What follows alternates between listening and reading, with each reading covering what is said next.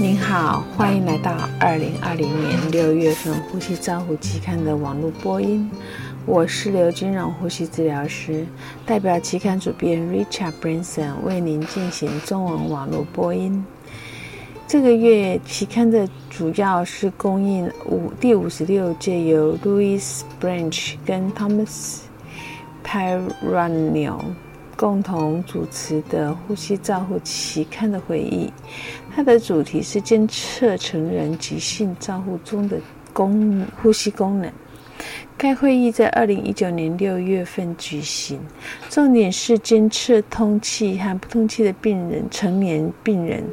在会议中的目的是传统和气体交换监测，监测隔膜和通气分布不对称的新技术，提供最新的评论。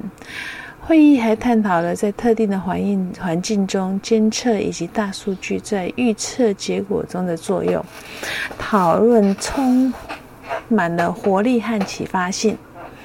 第一篇文章是由 Scamit 撰写，传统非侵袭性气体交换监测的专题。它包括了血氧计监测测定法、二氧化碳图和经皮传感器。他们回顾血气氧气监测法和监测氧合，以及测定酸基血红蛋白和血红蛋白使用的新方法，或者还没有实际的临床用途。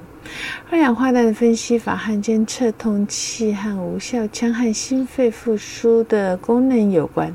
经皮二氧化碳的作用与动脉二氧化碳的和潮吐气潮气末二氧化碳的关系之间的探讨。第二篇文章是由德克斯特和克拉克回顾压力容积和流量波形的使用，测量。肺顺应性、气道阻力和呼吸力学监测呼吸机图形已经成为一种模式辨识的科学。它并且结合了几种基本的生理学来评估病人对呼吸器支持的反应。本文包括了压力容积曲线在监测肺部特征和设置 PEEP 中的实用性。他还考虑了呼吸功和地态替代的测量。第三篇文章是由 Pyrano 提供测量肺量和通气分布的专家评论，使用标准流量测定如氦。气稀释法和氮气冲洗法来测定功能性肺余量 （FRC）。测量病人的通气肺余量已经做了数十年了。在机械通气期间，FRC 较好的定义是呼气末的肺容积，它也算是一种 PEEP 的作用。Pyrino 介绍了电阻断层。扫描 EIT 的工作原理和实用性。EIT 的代表，第一种确定通气区域分布的临床方法，它有可能同时确定肺复张、钟摆效应和过度扩张。EIT 胃癌的关键是在于改变通气设定，以影响通气分布并影响病人愈后的能力。第四篇文章是由 Farm 等人进行食道压测量的深入性的回顾的文章，它包括了重要的技术考量和因素错误的来源。他们指出，在自主呼吸的病人中，食道压可以测量呼吸功，并确定病人对于机械通气的反应。在被动的呼吸受试者中，食道压可以确定跨肺压力，并且改善和压力和应变有关的测量。他们描述了食道测压的临床适应症，它是一个个体化通气支持的一部分。第五篇文章是由 Scott 说明呼吸频率、呼吸模式和用力程度的测量值，尤其适用于非通气对象。呼吸频率是一种常见的测定方法，它使用手动记录以及许多仪靠气流或者是胸壁尺寸变化的非侵袭性的设备。Scott 证明，频率经常被测量，经常被错误的计算，并且在于病人确定病人的状态敏感性方面，通常也被忽略。本文还包括了每分钟通气量的非侵入性方式测量法，以及可以从监测呼吸模式中获得到的比较多的细节。第六篇文章是由 Scapens 等人提。供监测横膈肌功能重要性的方法和详细的评论。他们证明机械通气对于膈肌功能的影响比以前认定更为重要。经过横膈压力的测量，横膈肌肌电图和横膈肌电的活动描述出来，可以解释了三项测量的效用和陷阱。作者还详细的介绍有关于横膈膜通气的衍生性的知识。第七篇文摘是由 Wash 跟 Hoff 提供了警报策略回顾的相关文献，它包括了使用许多监视参数来提供病人状况做全局评估的系统。报警是以视觉和听觉。显示，提供临床医疗人员已经违反了预设的监控参数。警报与临床人员疲劳有关，通常与无反应和令人讨厌的警报也有关。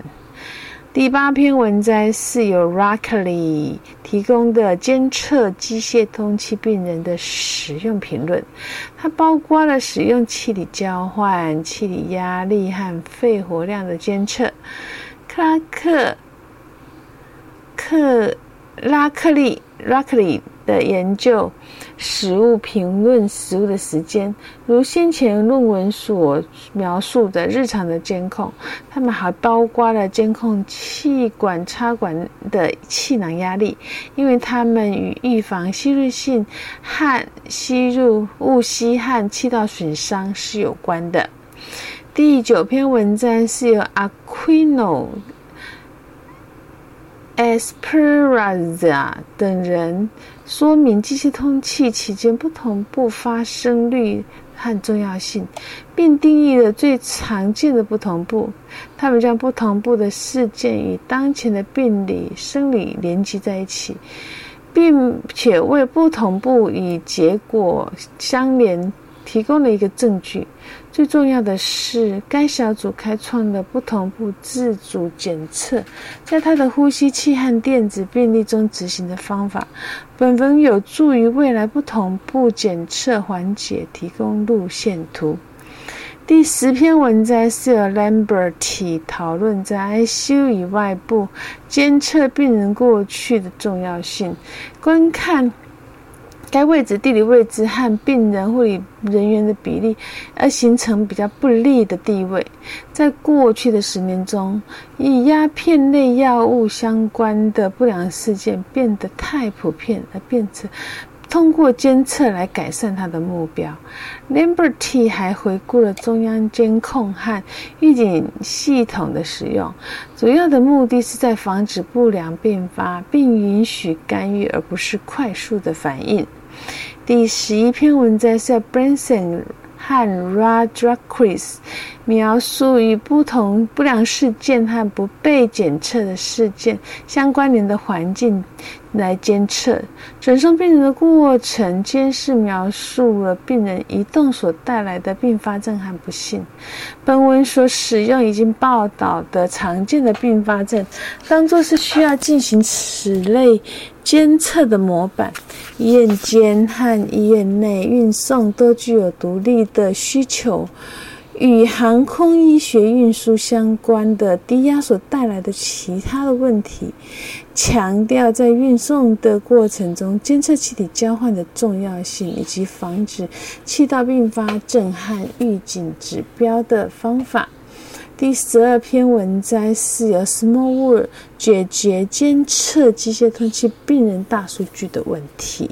他介绍了机械学习相关的关键概念。定义和最佳的实践，它包括从电子病历收集到大数据的陷阱以及大数据的前景。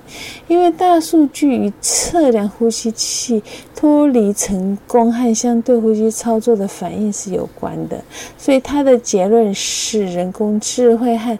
大数据正成为呼吸治疗重要的组成的一部分，并且随着成熟的数据收集系统的实施，可以建构决策支持工具来作为临床医师提供床边的洞察力。